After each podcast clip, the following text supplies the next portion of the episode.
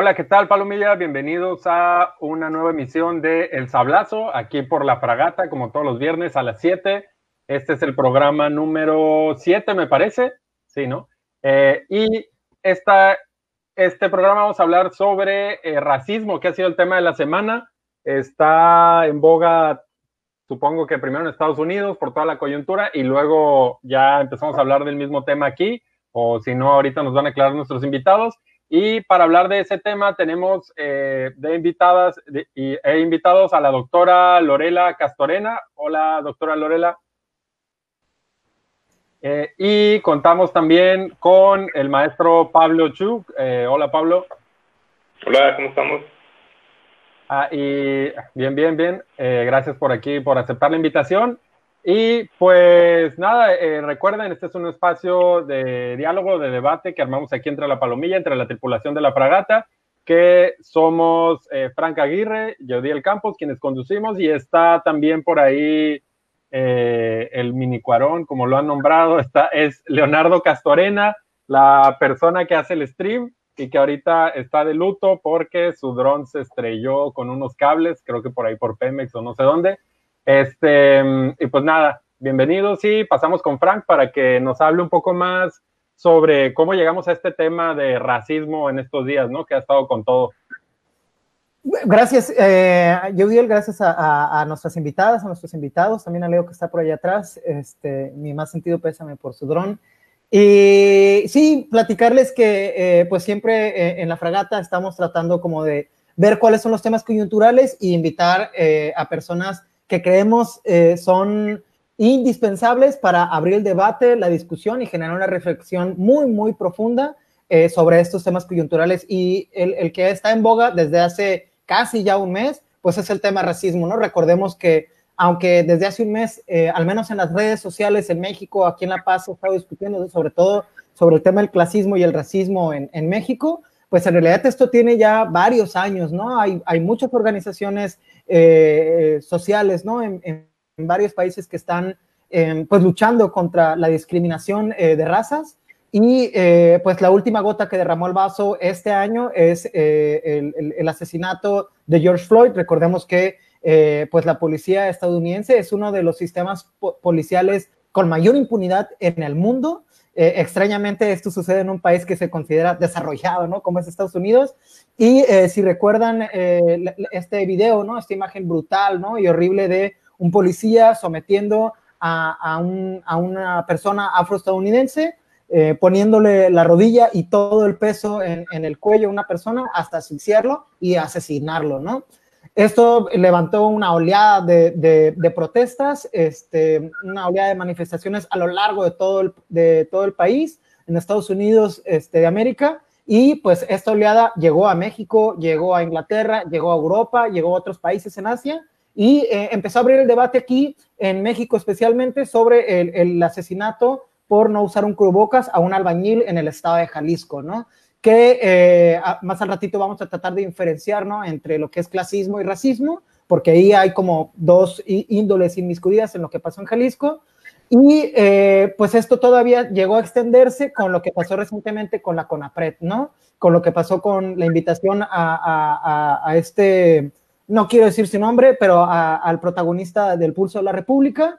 Em, y no es que no quiero decir su nombre, no porque no es importante, sino porque no queremos desviarnos del, tema, que es el racismo en México, ¿no? O el racismo en La Paz, el, racismo en Baja California Sur. Y eh, quisiera, para abrir la conversación con nuestras invitadas, eh, algo muy puntual que ahorita antes que estábamos fuera del aire, que nos estábamos conectando, estaba yo a punto de cometer una pifia y inmediatamente me corrigió mi ex maestra eh, Lorela Castorena. Me gustaría empezar contigo. Si nos puedes ayudar a quienes están conectados y a mí y a Yudiel que vamos a estarte aquí escuchando este, con esta iluminación que nos vas a compartir ¿Cuál es la diferencia entre clasismo y racismo por, y por qué es importante diferenciarlas, pero también por qué es importante nombrarlas? Mira, antes de entrar a eso que es, que es muy directo, me gustaría, como siempre, ¿verdad? Eh, remontarme un poco a la historia y a los orígenes del racismo en el mundo moderno, ¿no? Porque hay dos raíces que son muy importantes. Por un lado, tenemos eh, en, el siglo XVIII, ¿no? Finales del siglo XVII, principios del siglo XVIII, una primera reflexión respecto a la negritud que da, que da origen, ¿no? a la moderna esclavitud, que esta es una cosa que es muy importante reflexionar. Eh, la modernidad se presenta a sí misma como una sociedad que se ha deshecho de la servidumbre y el esclavismo, que fueron la base sobre la cual se construyeron la sociedad medieval, en la servidumbre y la esclavitud, las sociedades, las sociedades antiguas, ¿no? Entonces hay un fragmento del espíritu de las leyes de Montesquieu, del varón de Montesquieu, en el que dice lo siguiente, eh, esos esclavos son negros de los pies a la cabeza y tienen la nariz tan aplastada que es casi imposible compadecerlos. No se concibe que Dios, un ser tan sapientísimo, haya puesto un alma en un cuerpo tan negro y un alma buena es aún más inconcebible en un cuerpo, en un cuerpo semejante. Bueno, ese argumento de Montesquieu, wow, ¿verdad? Sí, está fuerte. No, sí, ese argumento de Montesquieu es el que justifica la esclavitud de los negros. Es, es, es la base sobre la cual se construye la, la, la, moderna esclavitud de los negros que fueron desarraigados de sus, de sus eh, comunidades originarias para ser transportados a América y ser vendidos pues como esclavos, como mercancía, ¿no? Los negros, los negros son la primera, la primera mercancía esclava, ¿no? O la primera forma de esclavitud moderna que aparece, que aparece en el mundo. Luego tenemos la otra raíz, o sea, luego voy a profundizar sobre estas cosas, solo quiero remitirme a estas dos raíces. La otra raíz es la raíz colonial, ¿no? Eh, eh, ¿Qué quiero decir con, con raíz colonial? Pues quiero decir que cuando llega la conquista a México, hay todo un debate, ¿no? Hay todo un debate entre entre la intelectualidad española de la época respecto de, en el mismo sentido de Montesquieu, ¿no? De si los indios tenían o no tenían alma. Porque justamente el tener o no tener alma era la justificación para someternos a la esclavitud. La intención originaria de, la corona española era someterles a esclavitud, sin embargo se encontraron con la oposición muy fuerte, por cierto, ¿no? De dos frailes, ¿no? Este, Bartolomé, Fray Bartolomé de las Casas por un lado y Fray Francisco de Vitoria por el otro, que coincidieron en que, en que los indios y las indias pues sí tenían alma, que su defecto era que tenían un alma impura. Entonces, ¿qué bastaba con la conversión al cristianismo para corregir esa alma, esa alma impura? Digamos que esta discusión que duró bastante tiempo condujo al, al reino de España, ¿no? A concederles a los indios la categoría de personas, ¿no? Es decir, la medida medida en que, te, en que te consideraban un ser con alma, pues adquirías de inmediato la categoría de persona y por lo tanto no podías ser sometido a esclavitud. O sea, tenemos estos dos, estas dos vertientes, ¿no? Eh, en el transcurso y dilatado, ¿no? Tiempo, tiempo colonial que duró, que duró 300 años, 300 años. pues 300 años, pues en México se impuso un sistema de castas coloniales que es profundamente racista, ¿no? La lista es larguísima, pero fíjense nada más, de puro europeo en América eran los criollos, los criollos, ¿no? la mezcla de español e indio mestizos, de español con mestizo castizo, de castizo con español español, de indio con negro sambo, de negro con sambo sambo prieto, de español con negro mulato, de mulato con español morisco, de español con morisco albino, de albino con español saltapatrás, de mestizo con, con mulato apiñonado, de indio con mestizo cholo o coyote, de mulato con indio chino, de español con cholo o coyote arnizo, de castizo con mestizo arnizo, o sea, si se fijan, y la, la lista sigue, ¿no?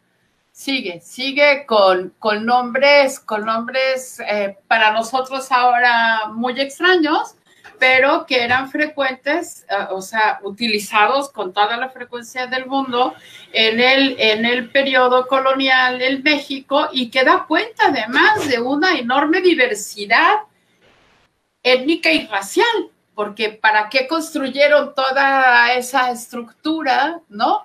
de, castas, si no era para dar cuenta de esta enorme, enorme diversidad racial que ahora le llamamos diversidad, diversidad étnica, ¿no? Entonces, bueno, tenemos dos raíces, ¿no? Eh, en México habíamos tenido hasta hace poco una profunda eh, cerrazón para reconocer lo que los pueblos este, afrodescendientes han luchado tanto, ¿no? Que es, es, la, la, idea de la cuarta raíz, es decir, eh, eh, no solamente México es, son los, los, los, los, españoles, los criollos, los indios y, y los mestizos, ¿no? Sino que también nuestro origen es, nuestro origen es, es, es negro, ¿no? Y si luego atendemos al conjunto de migraciones que a lo largo de los años se han dado en México, pues damos cuenta, por ejemplo, Pablo hablará sobre el tema después, pero él es descendiente de una de las migraciones chinas más grandes que ha habido, una de las migraciones más grandes que ha habido en el mundo, que es la migración china, y quienes también han padecido de profundos procesos de discriminación, de discriminación racial, ¿no? Bueno, habiendo identificado el origen, que espero que haya quedado claro, los orígenes de estas dos eh, vertientes, ¿no? O sí, son dos, dos, dos, eh, sí, vertientes, ¿no? Sobre el racismo, tanto en el mundo como en, como en México, es muy importante eh, tomar, en, tomar en consideración que eh, eh, una vez terminada, ¿no? Terminada, terminada la, era, la era colonial o los 300 años de colonialismo y en el proceso de constitución de México como una nación, eh, encabezada fundamentalmente por criollos, que esto es algo que hay que, que no hay que perder, que no hay que perder de vista, por criollos y muy pocos mestizos, por cierto, ¿no? Este, lo que tenemos es un paulatino proceso de desindianización. ¿Qué quiere decir esto? Quiere decir que eh, eh, el, la colonia no logró deshacerse de todos los pueblos indígenas, ¿no? No logró deshacerse de todas las culturas indígenas. Eh, una, una cuestión súper importante en nuestro país es que los pueblos indígenas, los pueblos originarios, pues han resistido más de 500 años los embates, ¿no? Eh, finalmente, finalmente han logrado sobrevivir. A veces uno no se explica cómo, ¿no? Pero lo han hecho, han resistido y, han sido eh, eh, vindicados por sí mismos, ¿no? Porque las, las políticas ya en la nación independiente tampoco eran simpatizantes del reconocimiento de los pueblos indígenas. De hecho, la, la, la, historia de, de, México, la historia de México ya como un país y como una nación independiente, comienza precisamente con la idea de que somos un país mestizo. No, pero, pero ahí acotando un poco, bueno, abonando, todavía hace poco más de 100 años en el gobierno de Porfirio Díaz, recordamos estas masacres de indígenas, ¿no? Y, eh, pues eh, esclavitud y de todo tipo, entonces no, no ni siquiera estamos como eh, en un pasado tan lejano todo eso de racismo, ¿no? a ver, voy a aprovechar para leer aquí algunos comentarios de la palomilla que ya está conectada. Eh, eh, a ver, Emilio dice que anda enfermito el día de hoy, eh, pide un beso, te mando un beso, Emilio. Este, pregunta que si existe el racismo en México. un panel de gente blanca lo discute. No necesariamente, Emilio, porque ahorita vamos a hablar un poco más de, Pablo. Este, los demás, tal vez si somos un poco white chickens, ahorita lo podemos discutir. Este, no soy white a mí no me metan eso. Dice Alejandro Yoshi, saludos a Lorela y a Pablo. Em, a ver, este, por aquí Daniel Mendoza dice, ¿por qué seguimos hablando de temas de racismo que sucedieron hace tantísimo pinche tiempo? en esos días ni siquiera existía México como tal.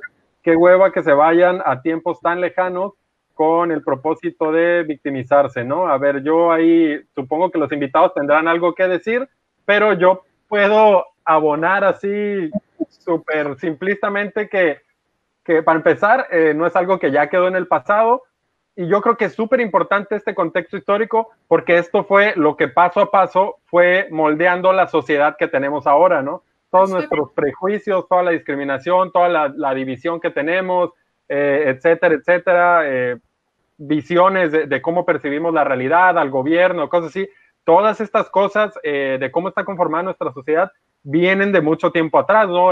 algunas, algunas cosas vienen desde el tiempo que habla Lorela de, la colonia, ¿no? Y de cómo se instauró el, gobierno colonial, cómo se hizo el sistema este de castas, y etcétera, etcétera, etcétera, ¿no? Entonces, yo podría decir que es sumamente importante este contexto para intentar entender este, en dónde estamos parados ahorita, ¿no? Em, Pablo, aprovechando ahí el comentario eh, ah, bueno, perdón, Neto, Neto también nos escribe, dice, esa esclavitud que dice Yeudiel se daba en la península de Yucatán, los llevaban por miles a Valle Nacional, hablando de Porfirio Díaz, ¿no? Este, mm, saludos a la doctora Castorena, dice Julio Acevedo. Sí, Emilio decía que lo del panel de gente blanca es una broma, es un meme ahí de una serie que se llama Bojack. Este, a ver, Pablo, eh, aprovechando esa cura de, de hablando, ¿no? ¿Podrías hablarnos primero un poco de ti, sobre cómo qué estudiaste, eh, qué, qué, qué, hay atrás de, tu preparación académica y si podrías aprovechar para darnos también un poco sobre cómo esta historia que hay detrás de ti, eh, de tu ascendencia familiar, ¿no? Como estas raíces que, comentábamos un poco antes de, entrar aquí al aire, que, que comentaba Frank. Sí, sí, claro. Este, pues encantado de estar aquí. Y pues con mucho gusto, ¿no? Son temas pues fundamentales que hay que traer a, pues, a la conversación, ¿no? Para que nos dé la posibilidad de tener un poco de luz en momentos donde hay tanta desinformación intencionada, intencionada, ¿no? De donde hay fuerzas que intencionalmente buscan engañar, confundir, para llevar agua a su molino, ¿no? Y curiosamente esas fuerzas que hoy buscan este, engañar, dividir, polarizar poblaciones, pues tienen este, antecedentes que nos llevan a este sistema de opresión del cual pues somos históricamente este, pues los afectados, ¿no? Este, antes de eso, de entrar en, en esta materia, quisiera mandar un saludo y un agradecimiento al Guayaba y al Manzana que se que me hicieron el favor de cuidarme el rancho para que pudiera bajar aquí al departamento de Brenda, mi novia, y, estar con ustedes. Entonces, así que muchas gracias. Este, saludos, saludos. Y bueno, este, pues yo soy eh, Pablo Chiu. Eh, eh, fui criado este, en Torreón, Coahuila, nací en Torreón, Coahuila. Este, yo soy moreno, piel este, morena, pues no sé qué clasificación le, le, damos, yo creo que varía dependiendo de, pues de qué tanto trabajo hago hoy en el rancho, ¿no? si me pongo a, trabajar, pues me, mi tono de piel desciende algunos escalones en la, en la escala de valor, ¿no? Este, bueno, soy, estudié la licenciatura en psicología, Este, eh, de ahí me fui a estudiar a Austria a través de una beca de la, de la Universidad Autónoma de La Laguna y estudié un, tiempo en Austria, un, año. De allí me fui a Chile, hice la especialidad en psicología humanista transpersonal. Este, pues esto de viajarlo lo logré este, pues con el apoyo de mis papás, que son maestros de primaria, y trabajando, ¿no? Llegas a, llegaba inmediatamente a cualquier país y a buscar chamba y, darle, ¿no? Obviamente de manera, pues no muy legal. Terminando la especialidad, pues me fui a Estados Unidos, estuve allá unos cinco años eh, y de allí me vine aquí a, a, La Paz, ¿no? Donde estudié la, una maestría en, liderazgo educativo y la otra en ciencias sociales aquí en la UAP y actualmente pues estoy estudiando el, el, doctorado allí en, De Siglo, este, una, una, pues un posgrado que pues, la verdad a mí me parece increíble y es un honor y es una gratitud inmensa de poder ser parte, ¿no? Que, pues sí, infinitamente agradecido con la doctora Lorena, con la doctora Michelin, con todas las personas que pues hacen una diferencia grandísima en el pensamiento crítico y feminista aquí en, aquí en el Estado, ¿no?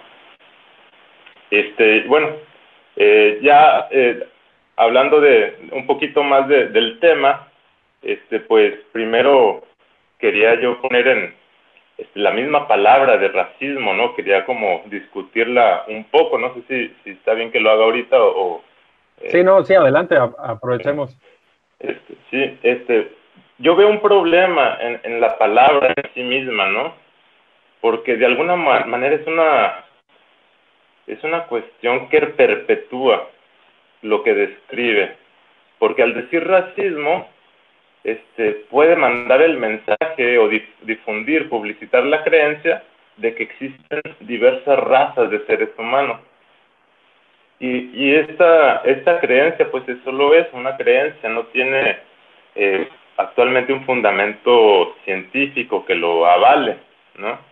Este, solamente de acuerdo a la doctora este, Jane Elliott, pues solamente hay una especie de seres humanos a la que pertenecemos todos, una, una especie de personas a la que todos pertenecemos y es el Homo sapiens sapiens. Eh, no hay razas humanas, ¿no? De acuerdo a la, biología y a la etiología. a mí me puse a hacer mis, mis investigaciones en biología. Afortunadamente aquí, pues, cada dos de tres ciudadanos son biólogos marinos, ¿no? Entonces hay muchas, muchas fuentes. lo que, lo que más hay en La Paz, ¿no? Ajá.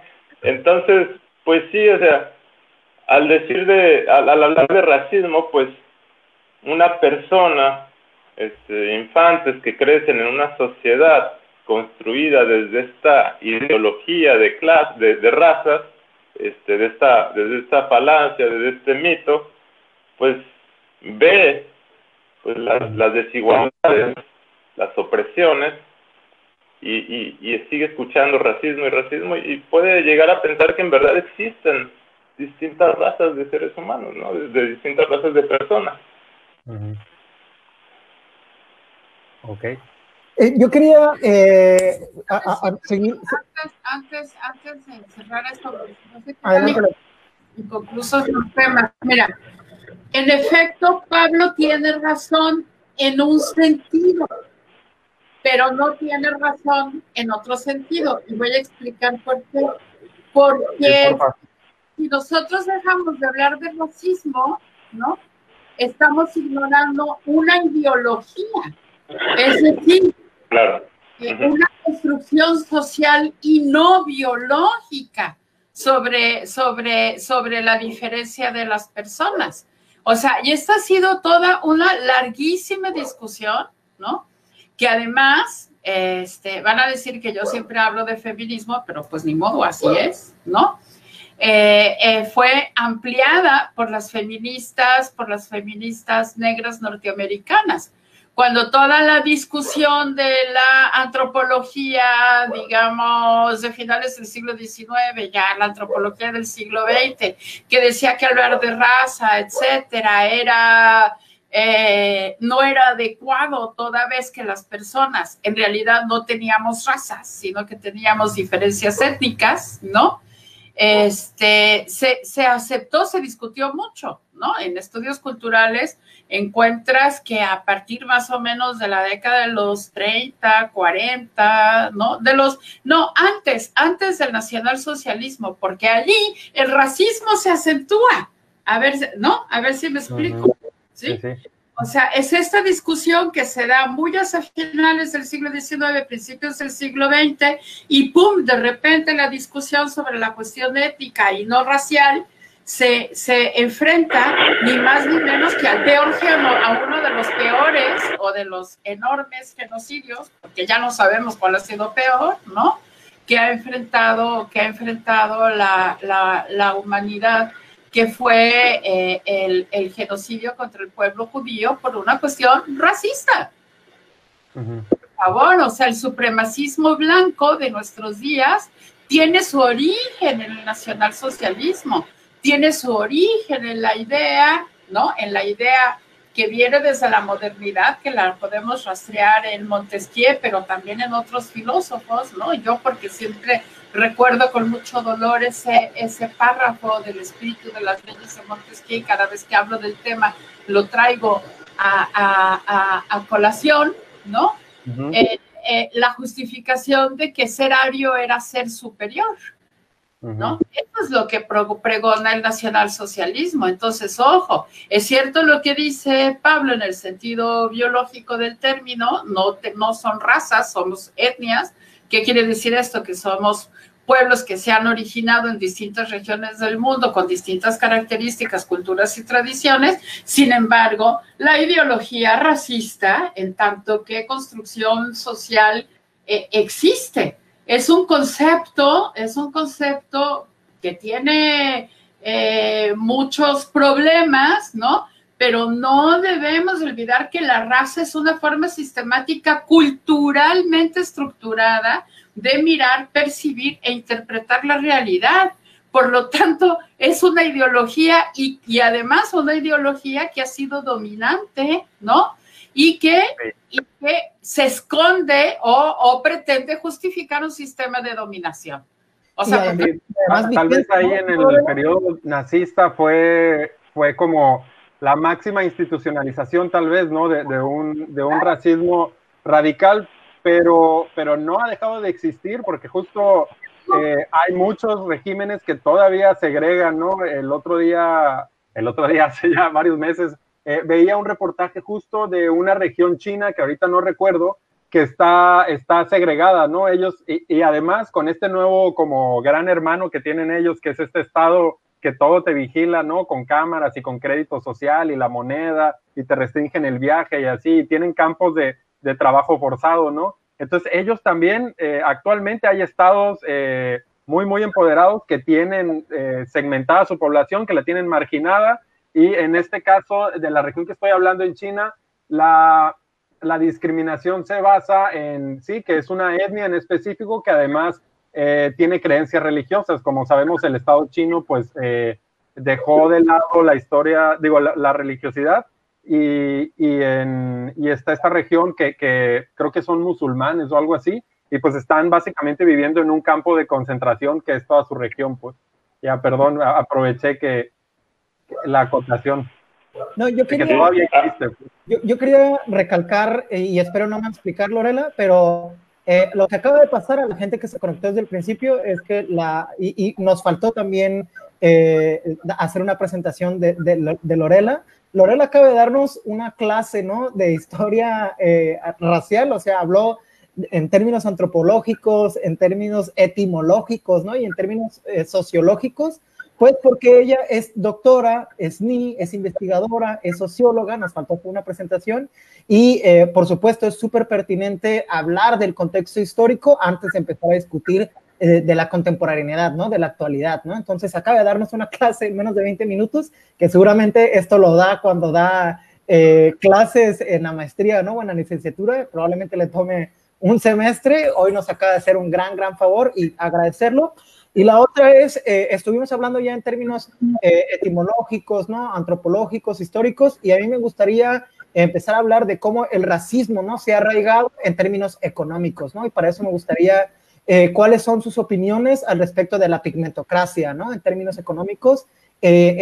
aquí en México, antes de, si me contestan, a mí se me decía algo, quería recordar algo muy puntual, este, porque mejor mencionaron el porfiriato, usualmente, este, como mexicanos, ¿no? Nos sucede que vemos el racismo como algo allá que pasó en la Segunda Guerra Mundial, allá en Europa, ¿no? Lejano, en, en, en, Alemania, ¿no? Este, en los campos de concentración, etcétera, etcétera, pero también lo hemos vivido aquí, ¿no? Y súper... No, Alguien lo mencionaba hace rato que eh, eh, precisamente en la península de Yucatán, yo recuerdo, fui el año antepasado a un pueblo que se llama Tijosuco, y en Tijosuco existe un museo que se llama el Museo de Guerra de Castas, ¿no? Durante el porfiriato, Porfirio Díaz daba medallas al mérito por el exterminio maya. Uno puede ver en el Museo de, la Guerra de Castas una medalla que daba como condecoración, por enfrente venía un logo ahí muy bonito, unas cruces, etcétera, y le dabas la vuelta a esa medalla y decía mérito al exterminio maya, ¿no? Entonces, los mexicanos también, por supuesto, que han institucionalizado y eh, fomentado eh, la ideología eh, de discriminación y de violencia ¿no? racial en México. Vaya la redundancia. Sí. Bueno. sí, eh, Pablo. Sí, este, en, el tema que, discutía ahorita Lorela, gracias por la, por la intervención. Este, sí, definitivamente, concuerdo totalmente. en mi intervención lo que quería resaltar es una, es una cuestión que ya está discutida, ¿no? Que biológicamente el término de razas eh, humanas pues no tiene sustento, ¿no? Este, y, y de ahí salen premisas que otras personas han dicho. El racismo existe, pero las razas no. Entonces sí, este, lo que quería, lo que quiero, este, que nos hagamos conscientes o que o, o ahí en la mesa es que pues no hay razas humanas, ¿no? Y al decir racismo, quizás se puede correr el riesgo de que las personas den por sentado por hecho de que sí hay raza. Ahora, borrar el término racismo, pues sí, definitivamente no contribuye en nada a la justicia y a la deuda social, ¿no? A la, justicia histórica y a la deuda histórica que se tiene este, por parte de quienes han publicitado, promovido, se han amparado bajo estas, estas ideologías para segmentar, para este, oprimir, para aniquilar estas, estas categorías que ellos mismos crearon e inferiorizaron. ¿sí? se quedó Pablo. Adelante, Lorela. Pablo se quedó sin sonido, no sé por qué. Bueno, yo, yo quería insistir en, en una cuestión que también es bien importante, aunque suene aburrido, ¿no? Este, que, tiene, que tiene que ver con el mestizaje y la desindianización, porque justamente el origen del racismo en México se encuentra en la desindianización, ¿no? O sea, si desde que México se convierte en nación, que es con la guerra de independencia y después nuestra modernísima nación mexicana con la, con la revolución, ¿no? Lo que vemos es, a lo largo de ese sí, de estos últimos dos siglos, lo que vemos es un largo proceso de desindianización. A ver, imagínate, en el porfiriato, solo para poner un ejemplo, a, los, a, los, a los indios se les prohibía ir a las corridas de toros porque hacían quedar mal al país, ¿no? Porque quería parecer como un país moderno entonces les pusieron como condición para poder acceder a las, a las corridas de toros, ¿no? Que se pusieran, este, que se quitaran el calzón y se pusieran un traje gentil, ¿no? Y sombrero. Y un sombrero, y un sombrero para taparlos. Entonces, de lo que se trataba era, o sea, si vemos este acto como una cuestión simbólica, pues era quitar todo rastro, ¿no? Todo rastro de vestigio, de vestigio indígena que no lo que no lo puedes quitar, porque en este país todas y todos somos descendientes de indígenas. Aunque y además es algo es algo muy muy triste, ¿no? Porque de ante la posibilidad de, construir un Estado nacional como eh, muy plural, que, que, sea como esta especie de, de, alianza de un montón de etnias y que tenga una riqueza cultural enorme, que todos crezcamos como mutuamente, brindándonos, ¿no? Como nuestra propia historia y cultura y todo eso, ¿no? Pudiéramos construir algo multicultural súper chido, pues eso ha, sido una deuda histórica que, que ha quedado como en, como en un ideal. Sí, perdón, Lorela. No, pero es que fíjate, el mestizaje es una, es una, es, es, es una noción, o sea, el mestizo o mestiza es una noción también profundamente racista, ¿no? Porque se erige como, como, como el símbolo de quiénes somos los y las mexicanas en este país, y los y las mexicanas en este país somos los y las mestizas. Y de hecho, para allá, para allá iba justamente porque ahorita. Y obviamente... nos ha cercenado, muy importante, se nos ha cercenado de nuestra memoria cultural nuestro pasado indígena. Entonces, a ver, es muy importante recorrer, o sea, ir a las raíces precisamente por eso. O sea, a mí me choca que me digan, ¿tú cómo hablas de racismo si eres blanca? pues tengo todo el derecho del mundo porque soy mestiza y en mi sangre corre sangre, en mi sangre también hay sangre india, pero también hay sangre de muchos orígenes, ¿no? Sí, y de, ahí viene seguramente parte del trauma este colectivo que tenemos como nación de e, entre menos indio, pues eres mejor, ¿no? O sea, entre, entre menos prietito, menos así, este, y, claro que está, viene de algo súper profundo y claro que está súper interiorizado porque penosamente lo seguimos escuchando, ¿no? Ah, eh, un insulto muy común es, pues, pinche indio, ¿no? O traes el nopal en la cara, o, el qué prietito, o el, mira, consíguete una novia güerita o un novio güerito para mejorar la raza, este, todo ese tipo de cosas que, que cuando los, los escuchamos aquí suenan como súper ofensivos, pero en el en afuera están totalmente normalizadas en el día a día, ¿no? están, creo yo, tristemente lejos de, desaparecer, ¿no? Este, y el debate ha estado, creo que, cada vez más presente en el, en el, en el enfoque nacional, eh, afortunadamente, sobre la publicidad, la idealización de, de, lo que se vende, ¿no? Este, el modelo aspiracional, eh, eh, como en un país de, pues mencionémoslo así, de mestizaje con profundas raíces indígenas, eh, el noventa y tantos por ciento de la publicidad es un modelo aspiracional, eh, blanco, de ojos verdes, ¿no? etcétera, etcétera, que, que se lo vendes a una población con la cual no hay, no hay este, un, un vínculo, le estás negando sus raíces, pero al final es una especie de aspiración, ¿no?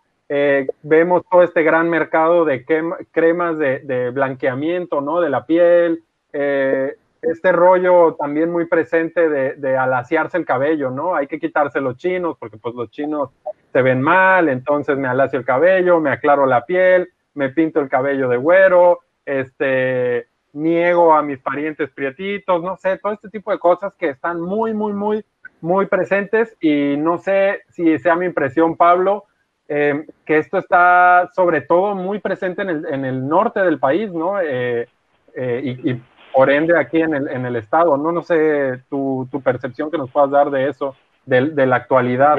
ajá. Este, si antes de responderte quiero, este, pues sí, o sea, definitivamente hay un proyecto, ¿no? De, de blanqueamiento social. Este, yo como, o sea, como moreno, eh, como, este, pues sí, de diversas orígenes, este, pues la, la, misma, los mismos niños, la misma sociedad te va enseñando a avergonzarte, ¿no? de, de, tu color de piel. Te va es llevando a, a, creer que este, no solamente el discurso, no solamente es una cuestión ideológica, sino que tiene su reflejo en la, en la cotidianeidad. Tan es así que pues, como ya, ya han publicado diversos estudios, conforme más oscuro tu, tu, tono de piel, menos oportunidades de trabajo, este, menos salario y más, pues si eres mujer, ¿no? Como, como en, todo, en toda la sociedad patriarcal, al final, este, quien sufre, quien, a quien se le oprime más, pues es a la mujer este, indígena, este, soltera, este, lesbiana, ¿no? Este, sí.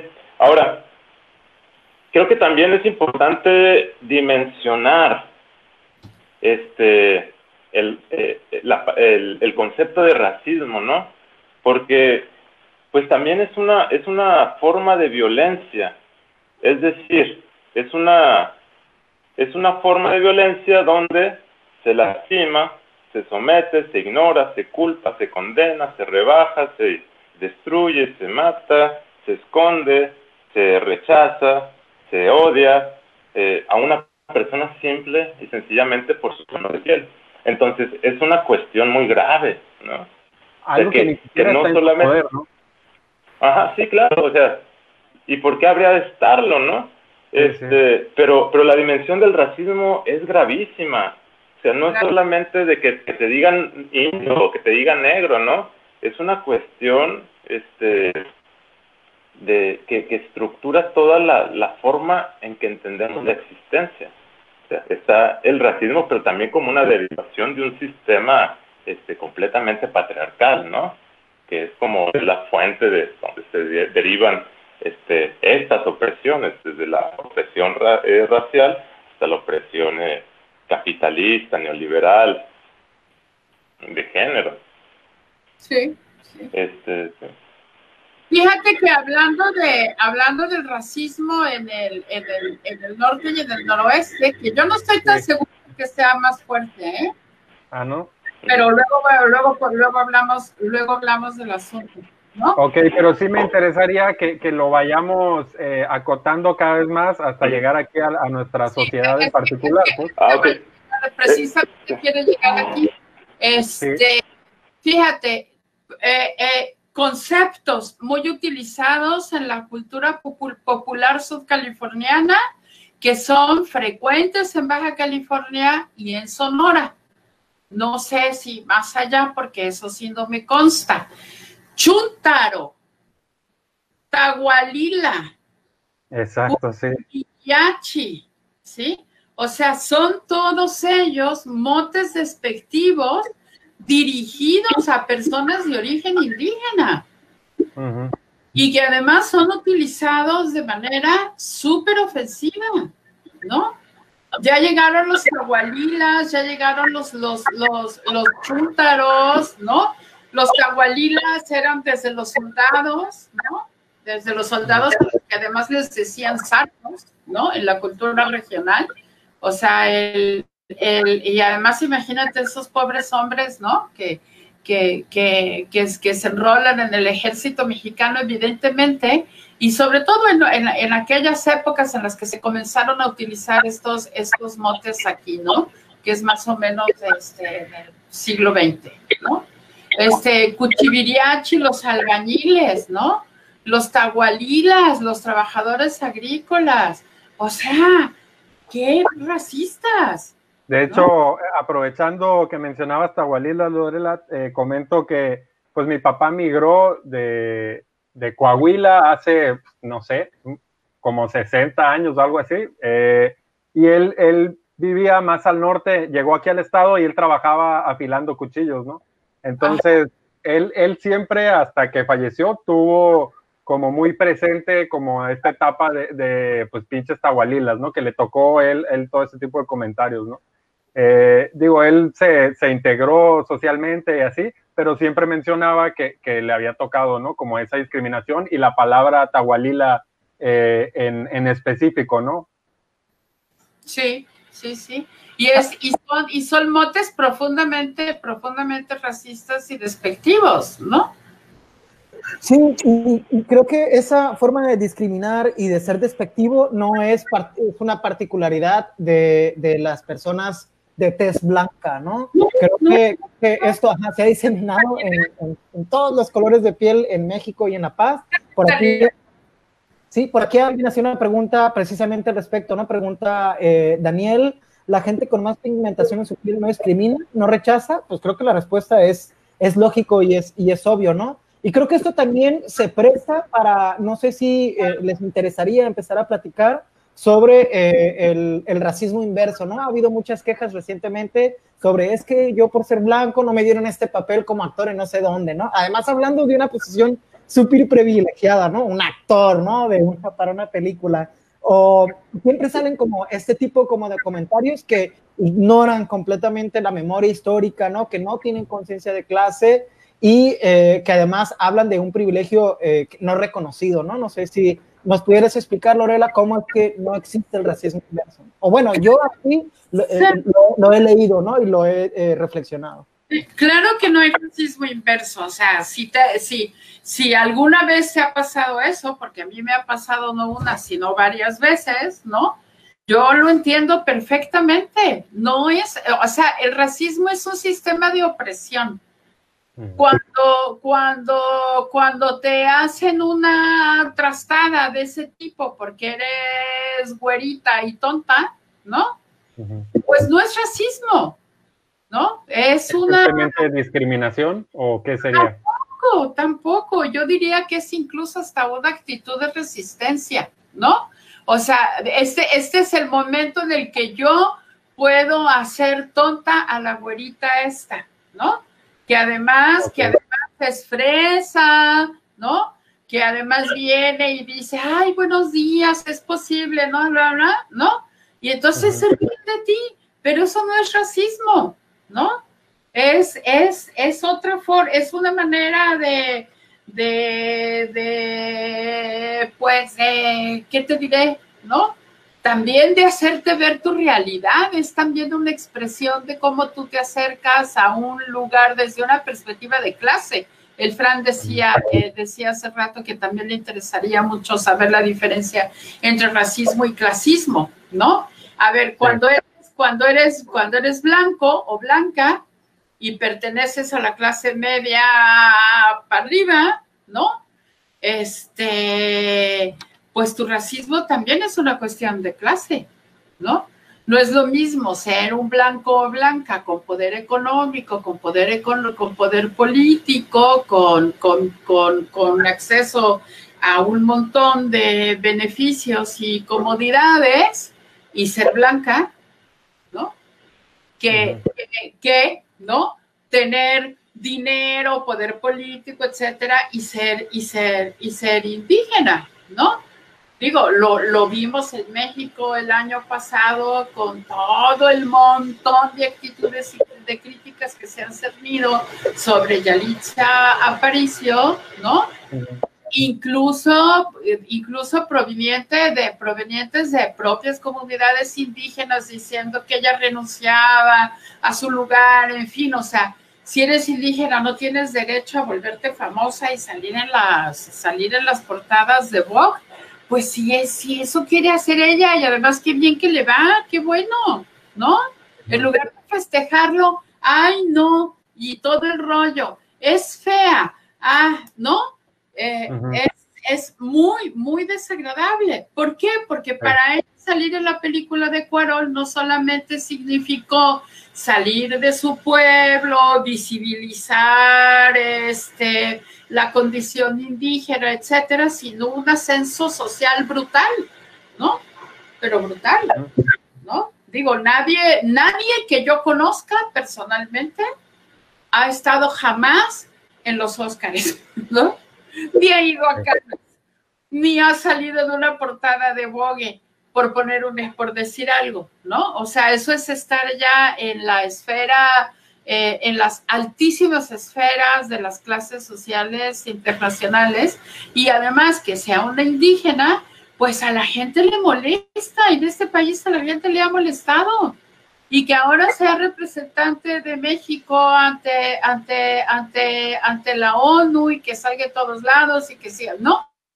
O sea, les entra incluso como esta angustia de nos representa una India, ¿no? Sí, qué vergüenza, ¿no? Y de hecho el, clásico chiste es, es, pues es que ella debería estar de chacha, ¿no? De que me vaya a limpiar la casa, que ese es el chiste, es el chiste más recurrente eh, que refleja, refleja lo peor del racismo y del clasismo, ¿no? Es decir, la persona que, emite ese chiste está dando por hecho que los indígenas deben de estar eh, específicamente encasillados en cierto rol económico y social, ¿no? Es decir, ¿qué hace ahí ese indio, no? Fuera de, su, ámbito, ¿no? Está mal y voy a bromear de eso, ¿no? Este, y, eso me lleva a preguntarte lo siguiente, Pablo.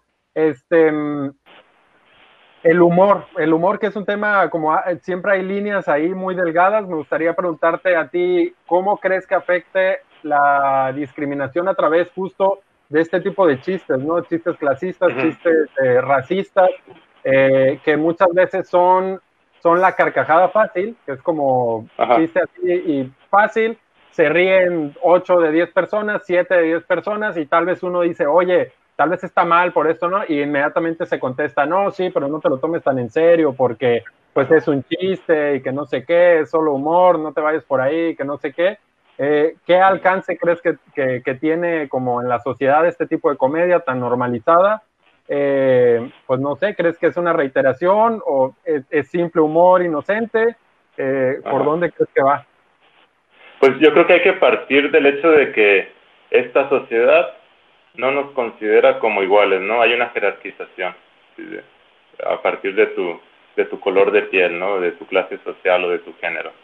Entonces, cuando la realidad refleja ese trato, esa forma de ejercer esa violencia en contra de ti, y una persona que no comparte tu posición idéntica, es decir, que, que, no es tu hermano gemelo, por así decirlo, este, hace este tipo de bromas sin comprender lo que tú estás experimentando, lo que tú estás viviendo, por, por, por condiciones que, que no dependieron de ti, que, tal vez no puedes hacer nada para cambiarlo y es una cuestión permanente, pues entonces, pues es una broma para hacer, hacer reír a quién, ¿no? Mm, claro. O sea, ¿de qué se trata? ¿De qué se trata la broma? Este, pues en el psicoanálisis se habla que la broma es una aproximación un poquito menos violenta o menos este, genera menos ansiedad a un tema que no está resuelto. Entonces, desde esa perspectiva, pues la, la, broma pues va más, eh, va más bien denunciando, exponiendo que tenemos un problema, que no queremos hablar, ¿no? Mm. Este, en el comentario que hacía este, la persona que, que nos estaba siguiendo, de si los morenos no discriminan, este, yo creo que ahí toca un punto importante, ¿no? Que es, esta jerarquización.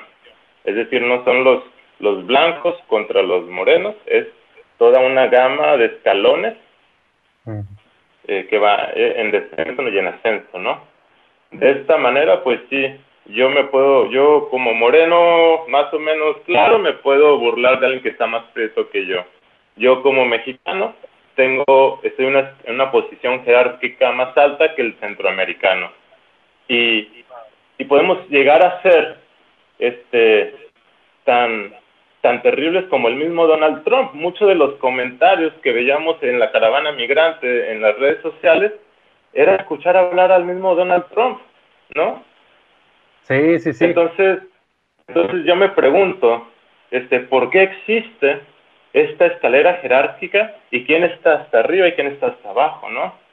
Y quién y qué fuerzas, qué relaciones se han encargado de publicitar, de mantener, de, que las cosas sigan como están. Pero además, Pablo, creo que, creo que eh, acabas de dar en un punto muy importante que es como, ¿quiénes sostienen estos discursos de discriminación, ¿no? Que terminan afectando económicamente, terminan afectando socialmente, terminan afectando culturalmente.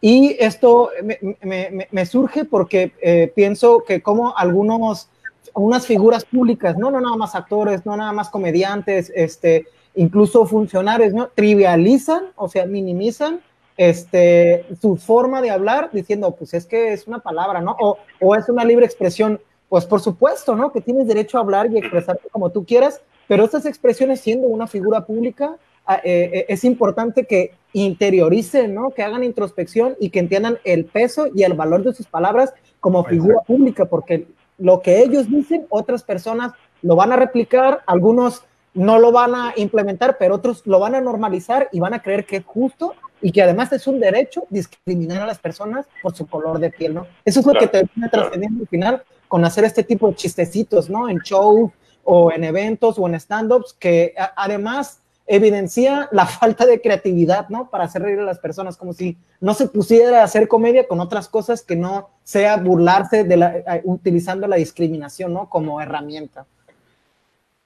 Me parece que Lorela quería agregar algo. Sí, yo, me, a mí me gustaría hablar del, del humor, ¿no? Y de, de las razones por las cuales el humor sobre todo el humor en nuestro tiempo y afortunadamente para nosotras y nosotros, ¿no? Eh, eh, está finalmente en México siendo cuestionado, ¿no? Es un humor racista, es clasista, es machista, es sexista y es profundamente discriminatorio y ofensivo. Yo no sé a quién le hace gracia Polo Polo, yo no lo soporto, por poner un ejemplo, ¿no? O sea, no, el, el, humor construido sobre la base, ¿no? De hacer escarnio del otro y de las otras, ¿no?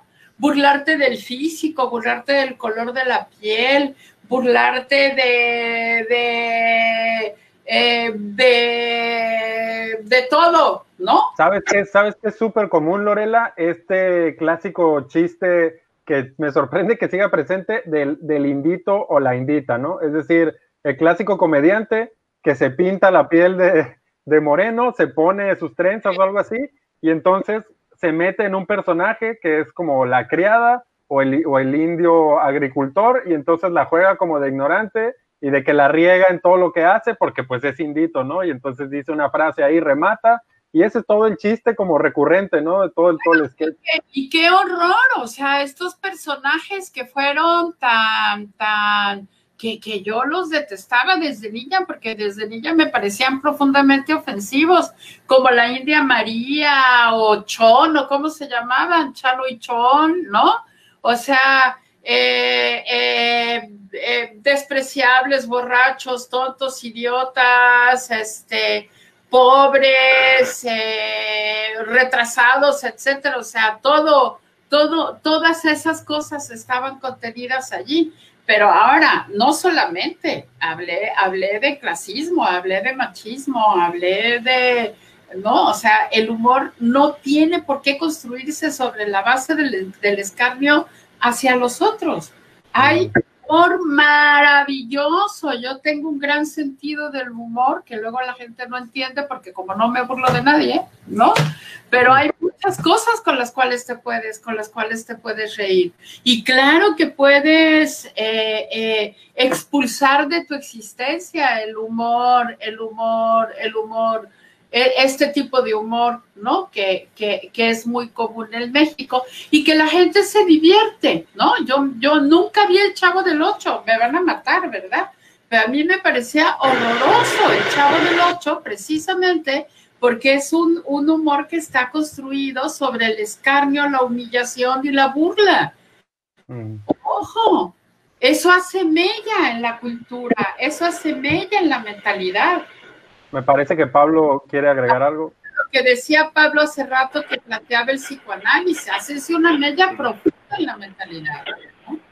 Claro. Este, yo, estos, programas de que y personajes de, de, la India María y de, del indígena que es tonto, ingenuo, pues exponen y humillan a una figura que no se adapta a una visión del mundo que se le fue impuesta, a quien se le extrae de otra de una cosmovisión que se tenía, que es igual de, que es importante, que es valiosa, que tiene su, su, su visión del mundo, y se le inserta en un sistema que no le, al, cual no pertenece, ¿no? Y no pertenece de tal manera que no sabe operar en él y se, y se convierte en una instrucción para las demás personas que están en su situación, ¿no? Es el inadaptado, la inadaptada. pues ni modo, ¿no? La sociedad es como es. Entonces, si tú ya estás inmerso en esa sociedad que te tocó vivir, si naciste en ella, pues tienes que adaptarte y en la adaptación está la naturalización, ¿no? Es decir, las cosas son así, pues porque así tienen que ser. Entonces, ¿en qué momento un niño indígena se pregunta por qué tienen que ser así las cosas? ¿En qué momento este cuestiona este discurso que se le presenta como verdadero y que no hay voces críticas a este discurso? ¿No? Es, es importante. Ahora, quienes no pueden acceder a una escuela de pensamiento crítico que les conduce a cuestionar estas cuestiones que se les presentan como verdad, pues tienen que, formar estrategias de sobrevivencia, de adaptación, de crecimiento, ¿no? Y yo creo que en ese, en ese aspecto, pues, la blanquitud, aparentar ser como blanco, pues, pues, pues funciona hasta cierto punto. Este, entre más blanco te veas, pues mejor te van a tratar. Entonces, pues sí, hay una, una tendencia que incluso pudiera, muchas familias lo, lo, inconscientemente lo, lo, tienen visto como pues un proyecto familiar, pues el de irse blanqueando, ¿no? Si se, se dice coloquialmente mejorar la raza.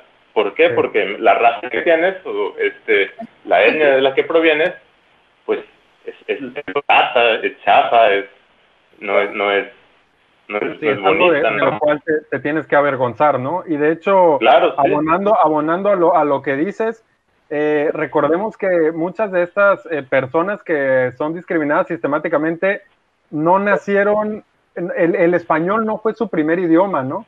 En, en muchas de estas personas el español es un, un, idioma aprendido como segunda lengua, ¿no? Y, y entonces, pues obviamente cuando son marginados de sus comunidades, porque viven dentro de un estado-nación que no les brinda las mismas oportunidades porque pues lamentablemente nacieron excluidos del sistema educativo, del sistema de salud, del sistema económico, ¿no? Tienen que emigrar a un entorno que, como dices, no se parece en nada al de ellos, ¿no? Donde tienes que aprender un nuevo idioma, este, y de pronto se burlan porque no tienes el acento que ellos tienen, ¿no? Entonces es como, ¿qué tan, qué tan hiriente, qué tan, qué tan opresiva puede ser esta caricaturización que es como, mira, mira cómo habla este, no habla chistoso y además no entiende y no se adapta, ¿no? Y estás así aplastando, aplastando, ¿no? Que no se te olvide que no eh, te adaptas igual que nosotros, ¿no? Que no, o sea, estás en México, eres, eres mexicano legalmente, pero no eres exactamente igual que nosotros, ¿no? Y, ahora, ese comportamiento, o sea, no es exclusivo de la raza. De hecho, hay una cuestión anterior a la raza que, que se que se castiga de la misma manera y es el género, ¿no? Es decir, primero se es, se es hombre y mujer y tienes que aprender a comportarte como hombre y mujer y si no, viene la violencia, violencia, violencia, disciplinamiento hasta que, hasta que te, te obligas, ¿no? A, a hacer este, a, performar, a actuar la masculinidad o la feminidad. Ahora, este, e, en este sentido, este, de la, de quien ya está inscrito en una sociedad racista y que tiene que sobrevivir, eh, yo creo, y esta es solo una creencia que estaba pensando ayer, este, pues la necesidad de dirigirse hacia la blanquitud, pues como forma de, este, pues de, de crecimiento jerárquico, ¿no? Como de, de, ir este, eh, subiendo espeldaños, escalones. Y entonces hasta cierto punto la existencia de muchas personas se vuelve como un juego de serpientes y escaleras, ¿no? Donde una conexión con una persona blanca se convierte en una oportunidad o posibilidad y una conexión con una persona morena o de piel más oscura se convierte en una en un lastre que te puede llevar hasta abajo, ¿no? Al final de cuentas, pues se presenta esta vida este neoliberal como un constante ascenso o un constante descenso, ¿no? Yo quería eh, eh, puntualizar algo que acabas de, mencionar, Pablo, y sobre todo aquí hacen una pregunta que, tiene, que, que, se vincula con una pregunta que acaban de compartir aquí en el, en el, en el programa, en los comentarios. Dice Félix Sandoval, ¿qué tan acertado es, eh, hayan el término pigmentocracia para escribir el racismo en México? ¿no? Yo creo que podemos, si, eh, simplificarlo sin tribalizar lo que acaba de decir en eso, ¿no? Que lo que estás describiendo es eh, tener méritos por tu color de piel. Por aquí tengo datos eh, duros muy interesantes. este, de, un, de un artículo que salió de Nexos, más o menos para dimensionar el problema de la pigmentocracia en México, ¿no? Eh, que no es otra cosa más que eh, el color de piel, dice, es un ataque efectivo para ubicar a las personas en la jerarquía social. Por ejemplo, tienen cuatro veces más probabilidades de vivir en pobreza y una probabilidad casi seis veces menor de alcanzar la educación superior que las personas no indígenas, ¿no? Estamos hablando este, sobre el color de piel moreno, este, el color de piel más oscuro, y sigue por aquí el, el, el, el artículo, dice al mismo tiempo, el 60% de las personas blancas se encuentran en el quintil más rico del país. Pues bueno, aquí, no, aquí nos, nos, evidencia, ¿no? Este, se pinta completo el artículo para eh, puntualizarnos cómo es que el simple color de piel eh, cambia tu estatus económico y tu estatus social. Y este, quería, quería, aterrizarlo, eh, quería aterrizarlo contigo, Lorela, porque estaban haciendo eh, otra, otra, otra pregunta. Este, por aquí la teníamos, que era, em, ¿por qué en México no se quiere, por qué en México no se quiere hablar de racismo? ¿Por qué evadimos, no? ¿Por qué negamos, no? Esta realidad. ¿Qué, qué, qué nos pudieras compartir de esa, de esa pregunta. De hecho, de hecho, por eso comencé con lo del mestizaje, porque se supone, supondríamos que en una nación mestiza que sostiene la idea de que eh, somos, por lo tanto, una nación incluyente, integrada, etcétera, pues no era necesario hablar de racismo porque ya estaba resuelto con el mestizaje. No sé si me explico, ¿sí? o sea, la, idea... Perfectamente, perfectamente. Por eso les decía, hay que entender el, proceso de desindianización, ¿no? A ver, el mestizaje resulta del proceso de desindianización, ¿no? Está bien, ¿no? No somos criollos, ok, ¿no? Pero entonces tampoco somos indios, somos mestizos. ¿Sí? O sea, ser criollo siempre será una aspiración, es decir, ser blanco de origen europeo, ¿no? Y, además de origen europeo, de preferencia, ¿no? Ser blanco. No vaya a ser, sí. No, no vaya a ser, sí. Ser blanco de origen, de origen europeo, ¿no? Este, no es lo mismo que, que, que ser un criollo, ¿eh? Digo, que ser un, que ser un mestizo. O sea, ser blanco de origen de, europeo te da un caché, te da una identidad de superioridad. Es que eso es lo que no termina de entenderse. Entonces, en México, incluso a nivel de política cultural, en el periodo de Vasconcelos se establece la noción de raza cósmica y se eleva al máximo nivel simbólico de la identidad nacional el mestizaje. ¿Y qué hace el mestizaje? Desindianiza, por un lado, ¿no? Y por el otro, deja sin tocar al, al, a, la, a, la, a, la, herencia europea. No sé si me explico. Mestizo siempre será blanco sobre indio, pero más blanco que indio. ¿Me entiendes?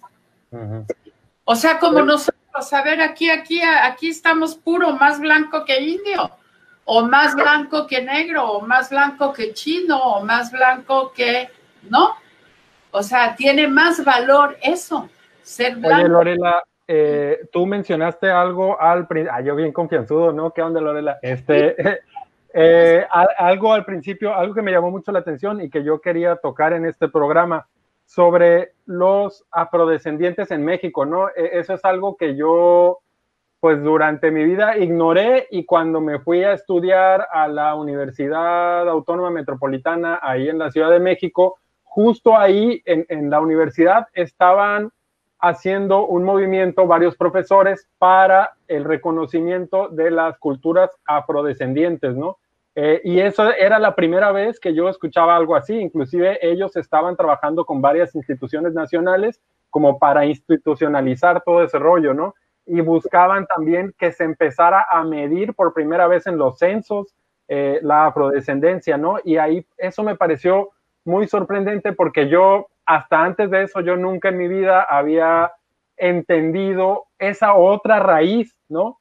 De, esas, e, esas personas que también llegaron eh, como comercio, como mercancía por medio de, los españoles o, u otras este, culturas y que por X o Y terminaron aquí en México y, esa es otra, otra vertiente que bien mencionabas al principio, pero que está todavía eh, más borrada, ¿no? De nuestra historia. No sé si nos puedes profundizar eh, ¿qué, es eso de los afrodescendientes y cómo ha estado institucionalizándose para bien, pues, cada vez más. Es que mira, a ver, todo, todo, lo voy a, lo voy a intentar resumir en otra vez, de nuevo, en la noción de mestizaje, ¿no? O sea, el mestizaje no solamente oculta a, lo indio, ¿no? Sino que también oculta todo lo demás. Este, lo que tenemos, asistimos durante 200 años al, al blanqueamiento de los indígenas, pero nunca hemos aspirado a la indigenización de los blancos, por ejemplo, ¿no? Luego, en el caso de, en el caso, en el caso de los, de los otros, de los otros grupos, podemos hablar, en México hay muchas raíces. O sea, la cuarta raíz es la raíz afrodescendiente, ¿no? Los negros que fueron traídos como, como, como esclavos y luego liberados en México, porque en México estaba prohibida la esclavitud desde la colonia, más o menos. O sea, la esclavitud como institución en México nunca ha existido, ¿no? Esto, esto es algo muy importante de tomar en consideración, ¿no?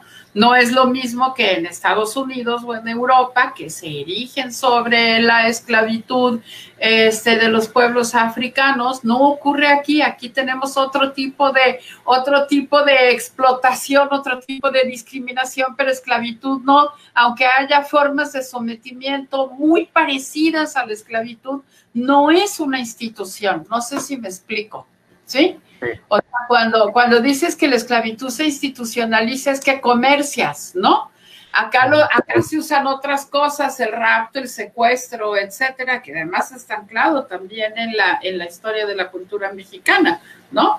O sea, todo lo, todo lo que decimos trata de personas, pues tiene que ver con formas modernas de esclavitud. De hecho, la trata de, la trata de personas es una forma de esclavitud, pero no es una institución, es un crimen. Porque si fuese una institución, fuese legal.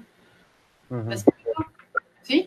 Como lo era en Estados Unidos y como lo era en Europa. O sea, la abolición de la esclavitud significó no solamente, significó deslegalizar, ¿no? O sea, significó penalizar la esclavitud y desaparecerla y exterminarla como una institución socialmente, social, económica y, legal y políticamente tolerada. Y no solamente tolerada, sino además constituida como tal. Eso no lo, no lo hemos tenido en México nunca, aunque haya habido, aunque haya habido y siga habiendo formas que se le parecen mucho, ¿no? Este, eh, eh, y en el caso de la, de la cuarta raíz tenemos varios orígenes. Eh, esclavos que llegaron en, el proceso de la colonia a hacer trabajos que, que, los indios y las indias no podían hacer, ¿no? Como cargar, por ejemplo, ¿no? O sea, eran usados como mulas, como animales de carga, ¿no?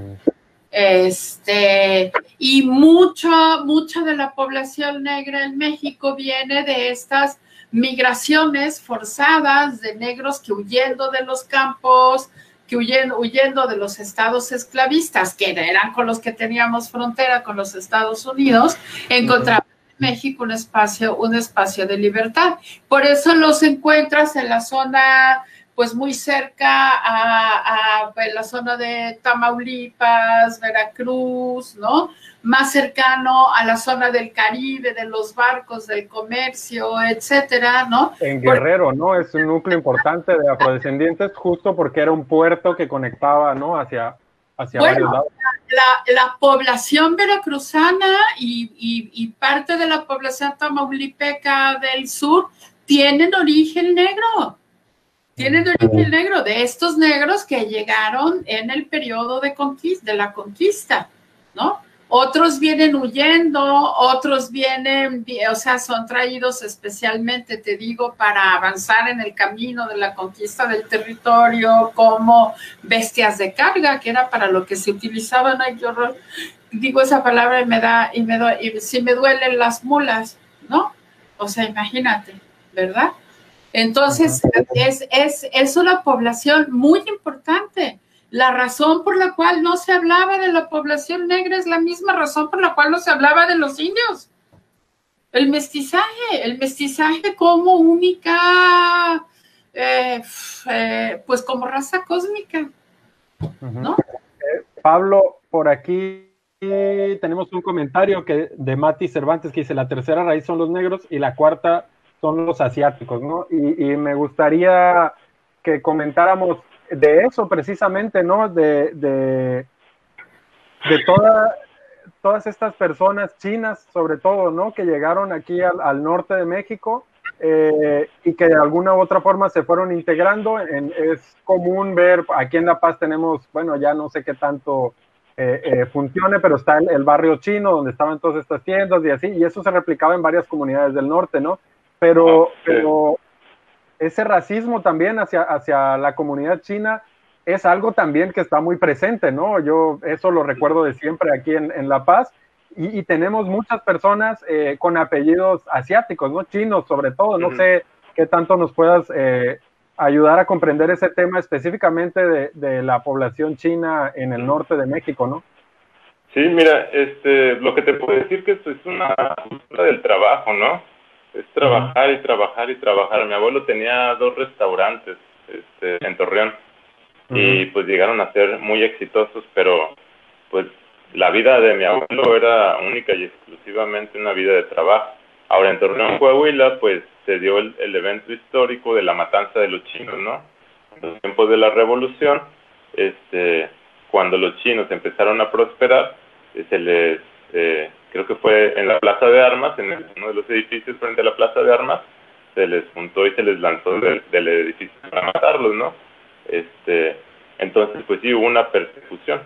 ¿Por, ¿por qué? Pues era, este, pues se, se, decía que eran, este, como enemigos de, de la revolución, que no estaban con, con Villa, y pues por eso se, se les mató, ¿no? Ya en la, este, ya pues en la experiencia de vida, pues me, eh, la relación con mi papá, con, con su abuelo, pues era una relación de muy poca comunicación, ¿no? O sea, mi abuelo hablaba muy poco el español, este, no les quiso enseñar a sus hijos, este, a, mis, a mis tíos, a mi papá el, el, el cantonés, y, y, pues fue una cuestión que, que se perdió. Este, aquí en, en, en Baja California, pues está eh, la familia de mi papá, que también son, son chinos, los chios, y, pues, gente pues, que se dedica al trabajo, mucho trabajo, muy trabajadores. Este, mi tío Benito, por ejemplo, pues vivió eh, pues para trabajar, ¿no? Formó su, sus negocios, sus empresas y, y las desarrolló a partir de, de una actitud, un, espíritu de trabajo constante, permanente.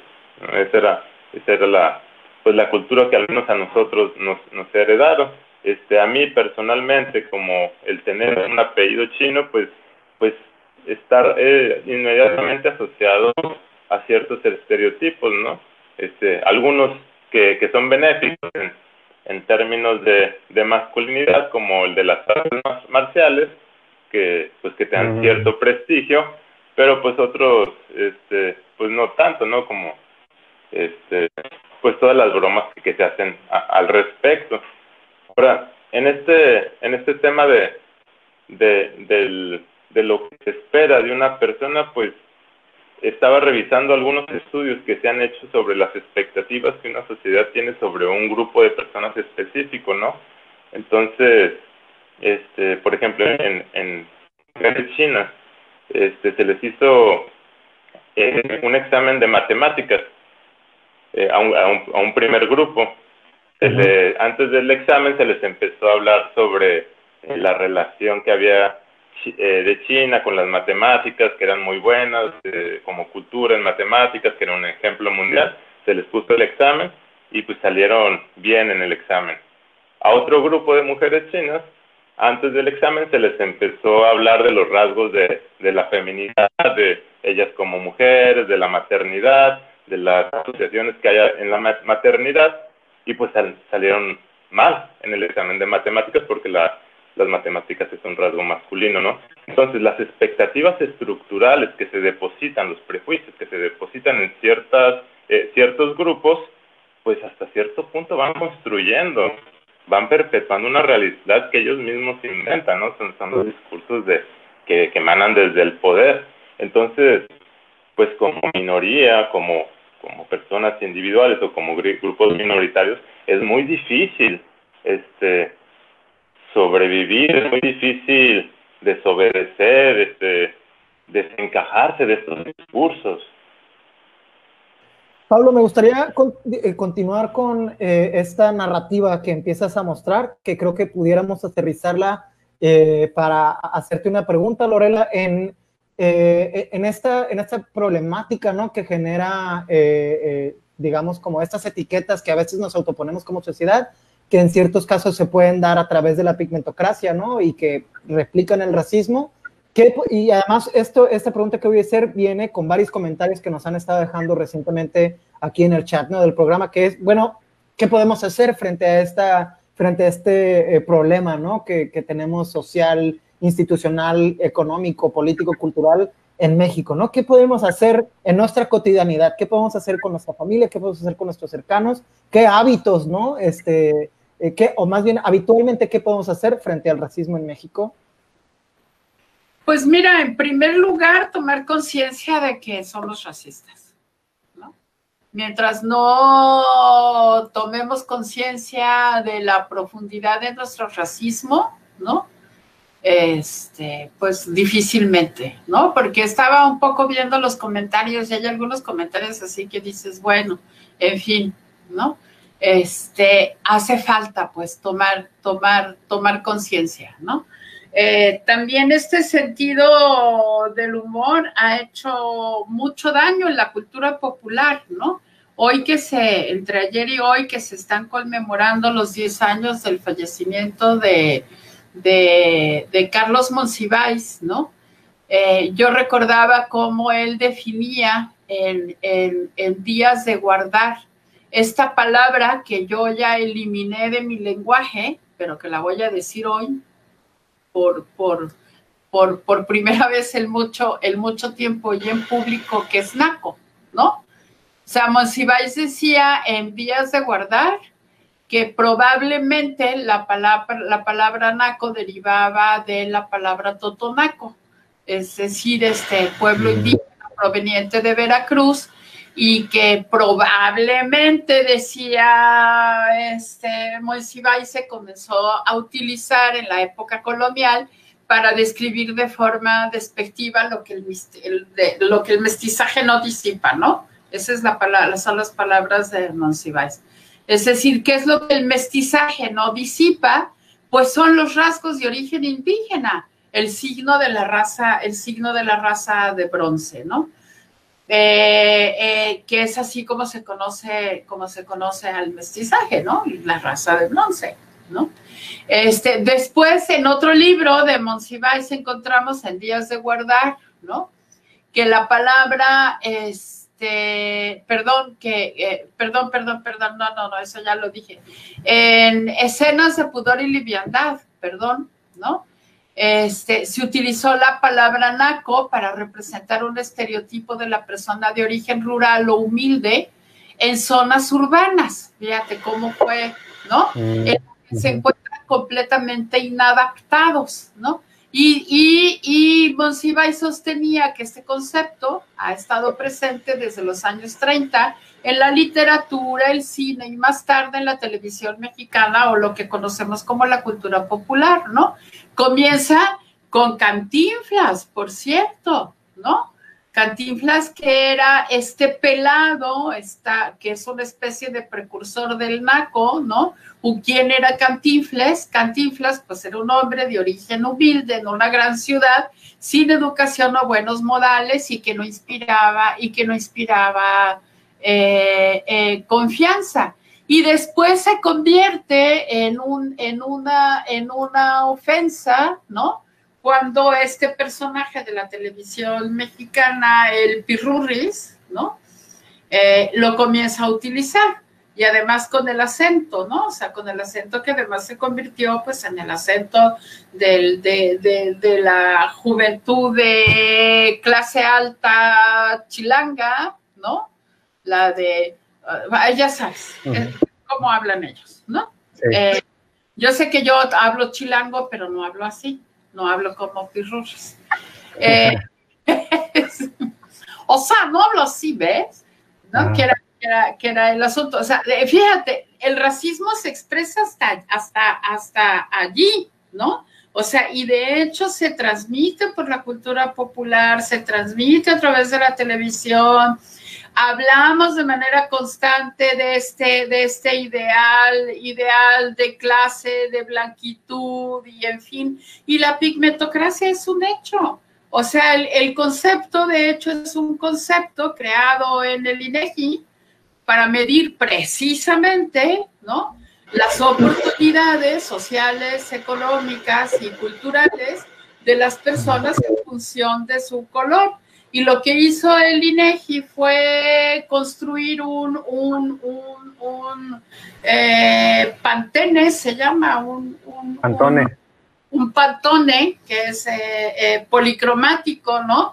que va de la piel más blanca a la piel más oscura para que la gente se autoidentificara a partir de este pantone y una vez que auto, te autoidentificabas en ese pantone, pues contestaras la encuesta eh, eh, de oportunidad, de satisfacción con tu vida, etcétera, etcétera, y de allí es de donde sale la noción de pigmentocracia, ¿no? Porque los resultados fueron o sea, yo no sé por qué la gente se aterró tanto, para mí está clarísimo, ¿no?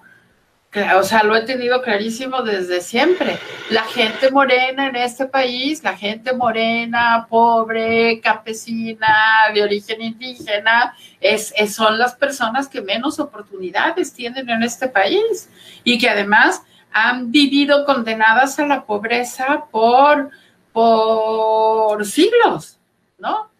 Sabes que en ah. México salir de la pobreza le, le, va a llevar a la generación actual de pobres, le va a llevar un siglo salir de la pobreza. Mm, terrible, ¿no? Entonces, es un hecho, es un hecho, o sea, que, no, no, que no nos guste hablar de racismo, pues también es un problema de racismo, porque no lo estamos reconociendo. Entonces, en la medida en que reconozcamos que el racismo existe y que tenemos actitudes y comportamientos racistas, en esa medida los podemos comenzar a cambiar. Pablo, este, ¿tú cómo, cómo, cómo ves esto? ¿Cómo piensas que, eh, abonando la misma pregunta, pues, que, podemos empezar a, a cambiar esta situación actual sobre el racismo? ¿La podemos puntualizar aquí en, Baja California Sur? Es que es fundamental este, identificar este, quién difunde, a quién le conviene que, el racismo prolifere, se mantenga, ¿no? Porque pues, están quienes se benefician y están los, los grandes ganadores del racismo, ¿no? O sea, los mismos que impulsaron esta, esta ideología, esta creencia, se ponen en la cima de la escalera, ¿no? Son los, los blancos, los anglosajones, este, que son más inteligentes, mejor en todo, etcétera, etcétera, y de ahí se va descendiendo. Y hasta cierto punto, o, como vemos, pues es una idea que inconscientemente se tiene aceptada, ¿no? Entonces, si no se cree así como conscientemente en ella, al menos en la realidad sí se, sí se actúa si se, se ve reflejada, si, se, si hay evidencia que demuestra que entre más oscuro tu tono de piel, pues menos oportunidades hay, ¿no? Entonces es una, es una realidad estructural en un sistema de opresión en el cual pues pues este para poder salir de ahí pues necesitan pasar muchas cosas no y, y es también la el dejar de consumir este, ese discurso, ¿no? eh, el otro día fue al supermercado y vi en la en una de las este, marcas de leche fotos familiares y todas eran blancas, muchas familias todas blancas, ¿no? Este, pues ahí está, es la, aspiración, eso es lo bonito, eso es lo que vale. Y en una sociedad capitalista, neoliberal, este, está lo que vale y está lo que es desechable, lo que no importa, ¿no? Entonces, de hecho, con ese tema en específico, yo tengo amigos que se dedican como a la publicidad o mercadotecnia, fotografía, cosas así. Algunos de ellos, algunos de ellos son morenos y ellos mismos han dicho, no, no, no, eh, yo prefiero poner blanquitos para mi publicidad, de, todo lo que, lo que me piden para vender, porque pues se ve mejor, ¿no? O sea, como que atrae más, ¿no? Y algunos de ellos son, son morenos también, ¿no? O sea, los que me dicen eso. Esta es una cuestión meramente educativa, es, es, un aprendizaje, ¿no?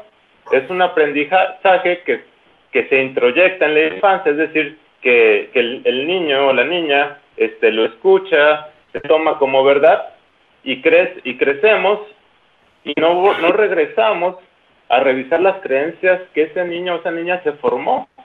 Entonces se quedan como verdades incuestionables. Entonces, sí hay que hacer un ejercicio de decir, este, ¿qué voy desechando, no? O sea, parte del crecer, parte del madurar es ir revisando esos discursos que, que definen el qué y en qué ponemos atención. Es decir, si tú ves este, el cielo y ves muchas nubes y alguien te dice, mira, allí está la, este, la cara de, de, de, una persona, pues le vas a encontrar forma, porque el cerebro eso hace, ¿no? busca patrones. Este, si tú crees que, que lo blanco es lo exitoso, pues eso es lo que vas a creer, pero puedes, puedes cambiar ese discurso, puedes cambiar la realidad, ¿no? Y se cambia la realidad cambiando la conversación, eh, revalorando. Este, y también hasta cierto punto, pues siendo muy, muy honesta contigo, contigo mismo, ¿no? Y decir que hay aquí adentro que me parece valioso. Sí, sí, sí, eso creo que es clave, ¿no? El empezar a, a ver los discursos que consumimos y, y, ver por qué nos provocan las reacciones que nos provocan, ¿no? Antes de, ir con, contigo, Lorela, eh, pues quiero aclararle a la palomilla que nos está viendo que perdimos a Frank. Eh, nuestra hipótesis es que eh, la familia natural y el Partido Encuentro Social, igual con ayuda del verde, le volvieron a cortar el internet. Este, y pues nada, parece que vamos a tener que terminar esta última parte del programa sin, sin Frank, pero pues ya saben que siempre está aquí al, al pie del cañón. Y ahora sí, Lorela, me gustaría preguntarte ya, más allá de lo que nos ayudaba mucho Pablo a ver qué es lo que podemos ir haciendo desde lo individual para empezar a combatir el racismo, o sea, desde lo personal, me gustaría preguntarte a ti el panorama político y legislativo, es decir, cómo podemos ir modificando lo colectivo desde el, desde el poder. Este, y para eso también me gustaría abonar a la gente que nos está viendo, eh, que ahorita de hecho, no sé si, si hayan notado que en la legislatura actual del gobierno local, del Congreso local, perdón, tenemos a una diputada eh, afrodescendiente, que es Sandra Moreno, y tenemos a la diputada Petra, que es de origen indígena también, ¿no? Este, recordarles también a la gente que nos está viendo que hay cada vez eh, más eh, comunidades indígenas organizadas aquí en, el municipio de La Paz, por lo menos, que es lo que me ha tocado ver, que es eh, sobre todo las comunidades oaxaqueñas, ¿no? Que han estado organizándose, están haciendo inclusive cosas culturales, gastronómicas, pero lo más importante es que se están organizando políticamente, ¿no? Para, para gestiones, para el reconocimiento de su identidad, tienen mucha presencia en el, en el ayuntamiento, donde hay una comisión de asuntos indígenas, al igual que en el Congreso. Entonces, me parece que en el, en el término del reconocimiento político ha habido mucha más organización ahora que en tiempos previos, pero me gustaría conocer tu perspectiva de esto, Lorela, sobre el, terreno político aquí local. Pues es que eso daría como para otro, daría como para un programa sí, seguro a las 8.37. tenemos hora y media aquí, esto no tiene fin, digo, solo pregunto. y, de hecho, y tenemos que ir concluyendo allá, por ahí el, productor, que el señor que hace el streaming ya nos está... Sí, o sea, yo, diría, yo te diría brevemente, ¿no? Hemos avanzado mucho, ¿no? Cada vez, digamos, todo esto que ha pasado estos días es, es de hecho un reflejo de, de que como sociedad hemos venido cambiando, ¿no?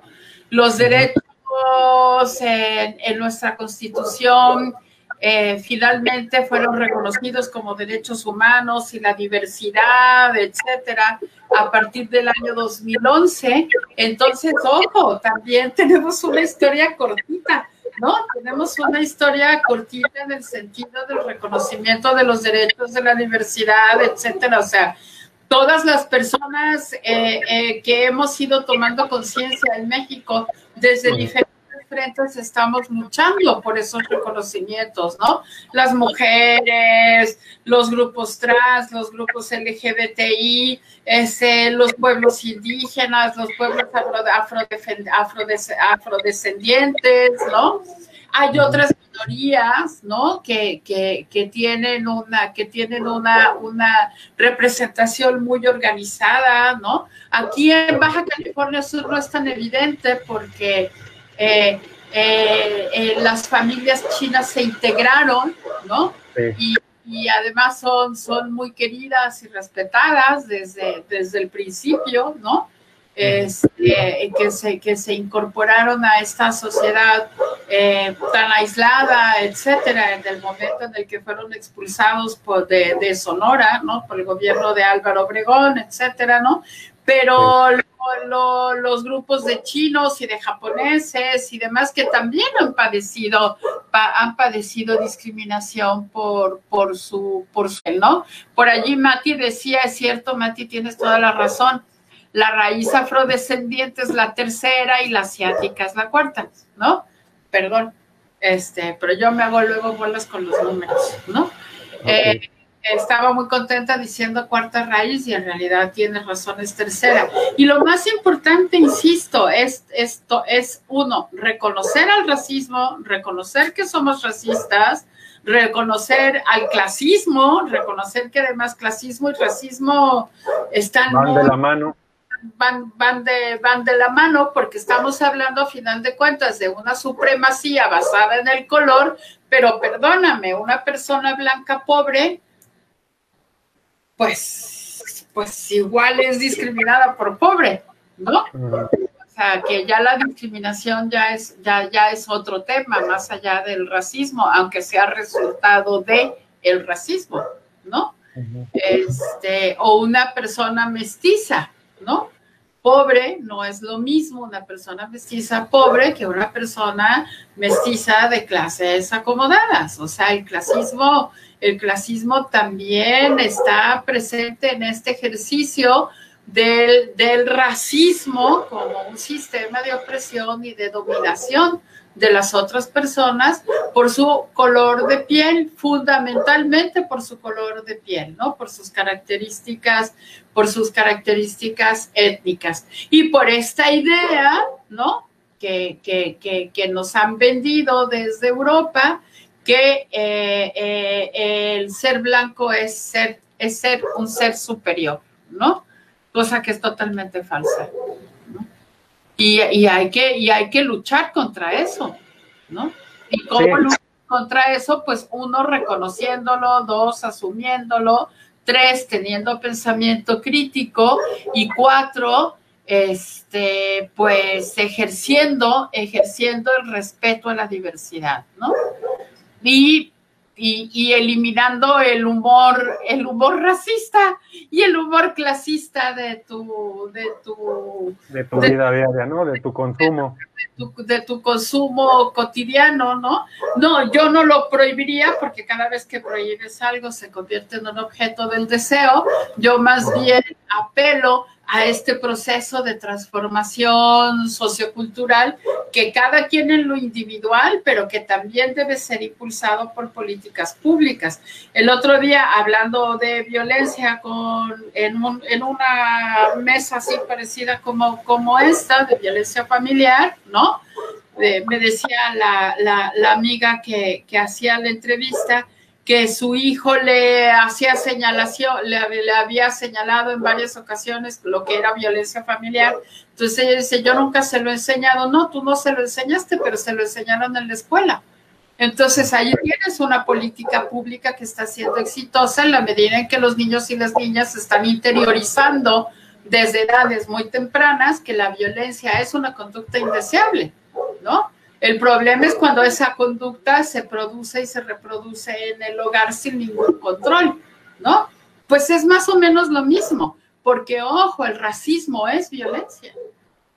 Y además es violencia simbólica terrible, terrible. Este, sí. Pablo, eh, ya el productor aquí nos, nos sigue regañando con el tiempo y estoy viendo aquí en los comentarios que le están reclamando al productor que desquite el sueldo. Si puedes, productor Casa Norte, desquite el sueldo, ¿no? Para eso se te, se te paga también en este espacio. Este, a ver, Pablo, eh, eh, no es cierto, Palomilla, ¿eh? no se lo vayan a creer, la neta es que todo esto, todo esto lo hacemos de manera voluntaria, no hemos ganado, tristemente no hemos ganado ni un, pis, ni un peso en estos tres años de fragata que llevamos, a pesar de que en más de una ocasión nos han señalado que si quién nos paga, ¿no? Por, hacer este tipo de cosas, este, todo esto es voluntario, Palomilla. Eh, oye, Pablo, a medida de conclusión, este, no sé qué nos puedas, qué nos puedas comentar entonces, este, de, este ejercicio, de este, de este debate que tuvimos, de esta plática que tuvimos aquí esta casi dos horas, eh, pues cerrando para, para la palomilla que, que, nos sigue viendo, ¿no? Que son bastantes y que de hecho están muy activos ahí en el chat, algunos peleándose.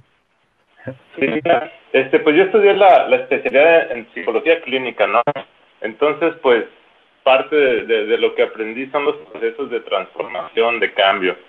Este, yo creo que que como ciudadanía, individualmente, cada una, una de nosotros, este, hay que, en términos de, lo que se dice, hay que darnos la oportunidad de, detenernos antes de hablar en, estos temas específicamente, por ejemplo, eso del humor. O sea, cuando estamos entre amigos, entre amigas, y vamos a decir una frase, hasta qué punto realmente me representa a mí como, como, como lo que soy, en lo que creo, y hasta qué punto es una automatización, porque hay, una, hay un estudio que, que dice que cuando realmente no sabemos qué decir, no generamos inmediatamente respuestas creativas, sino que acudimos a la memoria.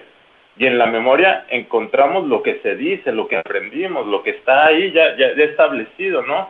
Entonces, mucho de este eh, racismo, de, esta, este, de estas humillaciones que hacemos, de estas bromas, ni siquiera realmente las queremos decir, sino que son automatizaciones que estamos reproduciendo sin conciencia. Sí, ¿cuántas veces no hemos dicho algo que es como chin? ¿no? Entonces, la soltamos, genera un impacto, y pues como eso sí no nos gusta aceptar, pues nos defendemos, ¿no? Y en, esta, en esta lucha, pues se generan pues más y más defensas, ¿no? Entonces, yo, yo creo que la invitación es hacia, hacia mirarse a uno mismo, una misma, y ver qué es lo que realmente quiero decir, y, y a la hora de, de hablar, pues, hablar de manera más, más, más sincera, más autorrepresentativa, y no tan automatizada, ¿no? Porque hay conversaciones entre pares que, pues que son muy monótonos, monótonas por la, por la cantidad de repetición de discursos, ¿no? O sea, ya, ya no son nada originales, ya son muy triviales y, y son muy cansadas. Y eso es pues, porque así son los modelos, como, como el, el ejercicio este de, pues, del conductor del que hablaban hoy, eh, eh, en, al principio del programa. Ya, ya está muy, ya, ya, ya se explotó demasiado. Y uno, uno, una tiene que reclamar este, pues el derecho a la creatividad, a la originalidad, a, tener nuevas conversaciones más interesantes, ¿no? Pues, pues sí, este, ponerle, pues, pues abrir una nueva, una nueva forma de relacionarnos, que, que invite a, temas más interesantes, más, más productivos, más útiles, más, este, más trascendentales incluso, que nos puedan acercar más como seres humanos porque al final de cuentas la experiencia de, ser humano pues es muy dolorosa independientemente de tu, de tu color de piel, ¿no? Entonces, si nos ponemos a hablar más de lo que nos duele, por ejemplo, de lo, del cómo sentimos, de, de cómo es mi vida, si, si soy mujer, de cuáles son mis opresiones, este, si cambiamos el tema de conversación, vamos a descubrir, pues, que podemos construir otro tipo de, de relaciones más, más, más bonitas. Sí, más, más nutritivas, ¿no? Este, eh, Lorela, no sé si te gustaría agregar algo breve ya a medida de conclusión también. Muchas gracias por la invitación. Me parece que estas reflexiones son muy importantes y pues ojalá que, a toda la gente que estuvo allí participando le haya interesado. Y este, eh. agradezco que no hayamos tocado el tema porque me iba a negar a hablar de eso. sabes quién de Chumel y compañía, ¿no? Que se han estado peleando por él en los comentarios. Sí, ya, vi, Una de, una de las razones por las cuales a mí no me interesa hablar del tema Chumel es que entonces ah. ya estás hablando de racismo, sino que te metes en otra discusión, ¿no? Sí, no, ya, además ya muchos espacios están hablando de eso y pues, qué hueva. Pablo, eh, Pablo Chu, también gracias por estar aquí. No sé, eh, despedirte de la palomilla. No, pues muchas gracias y pues la verdad es que es un placer estar aquí en, en este estado, en Baja California Sur. Y pues también un placer estar en, en el posgrado de, de, siglo. Este, yo creo que es pues, una experiencia trascendental, ¿no? Y, y, y, yo creo que también otro tema que es fundamental, pues es el del feminismo, ¿no? Que, que genera igual la misma cantidad de resistencia o incluso más, ¿no? Sí, sí, sí. Pues también hay que hablar de eso. Sí, seguro, no duden que aquí vamos a tener ese tipo de espacios. Seguramente la doctora Lorela también estará por aquí en, esa ocasión. Eh, para la pandemia que nos está viendo, de hecho, pues Lorela, no sé si es tu profesora o ha sido tu profesora, Pablo. Eh, fue profesora de Frank también y también fue profesora mía cuando estuve ahí en la UAP. Entonces, pues a todos nos ha, nos ha instruido, nos ha iluminado, ¿no? Eh, y qué bueno que la, tuvimos aquí también compartiendo el conocimiento, al igual que a ti. Y pues muchas gracias, Palomilla, por haberse aventado estas dos horas para hablar de, de un tema que está eh, pues en, en, el discurso nacional ahorita, en, la agenda nacional, y que creo que creemos en el equipo de la fragata que es muy importante eh, dar ese primer paso de discutirlo, visibilizarlo para empezar a, a cambiarlo, ¿no? Obviamente es un tema tan extenso que no pudimos abarcarlo completamente, tampoco pudimos hablar de, más políticas oficiales o el tema de la CONAPRED, ¿no? Eh, que también ha estado esta semana. Eh, seguramente en, otra, en otro programa eh, tocaremos más a profundidad el tipo de políticas públicas que, se están implementando, etcétera, etcétera. Y pues muchas gracias, Palomilla, a todas las todas las y los que se conectaron, a los que estuvieron ahí peleándose en los comentarios, pues les agradecemos de, parte del equipo de la fragata, que somos eh, Leonardo Casanorte, que es el, productor que está por ahí eh, desquitando el sueldo detrás de cámaras, Frank Aguirre, que, que, es el otro conductor que se tuvo que ir probablemente porque la familia natural, el Partido Verde y el Partido Encuentro Social le cortaron el internet. Eh, y pues yo, el Campos, les agradecemos este tiempo.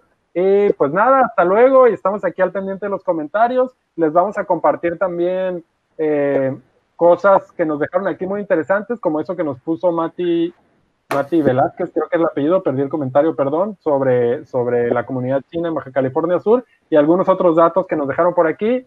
Y pues nada, muchas gracias y hasta luego. Nos vemos el próximo viernes, Palomilla. Por ahí les estaremos anunciando cuál será el tema de la próxima semana. Y pues gracias.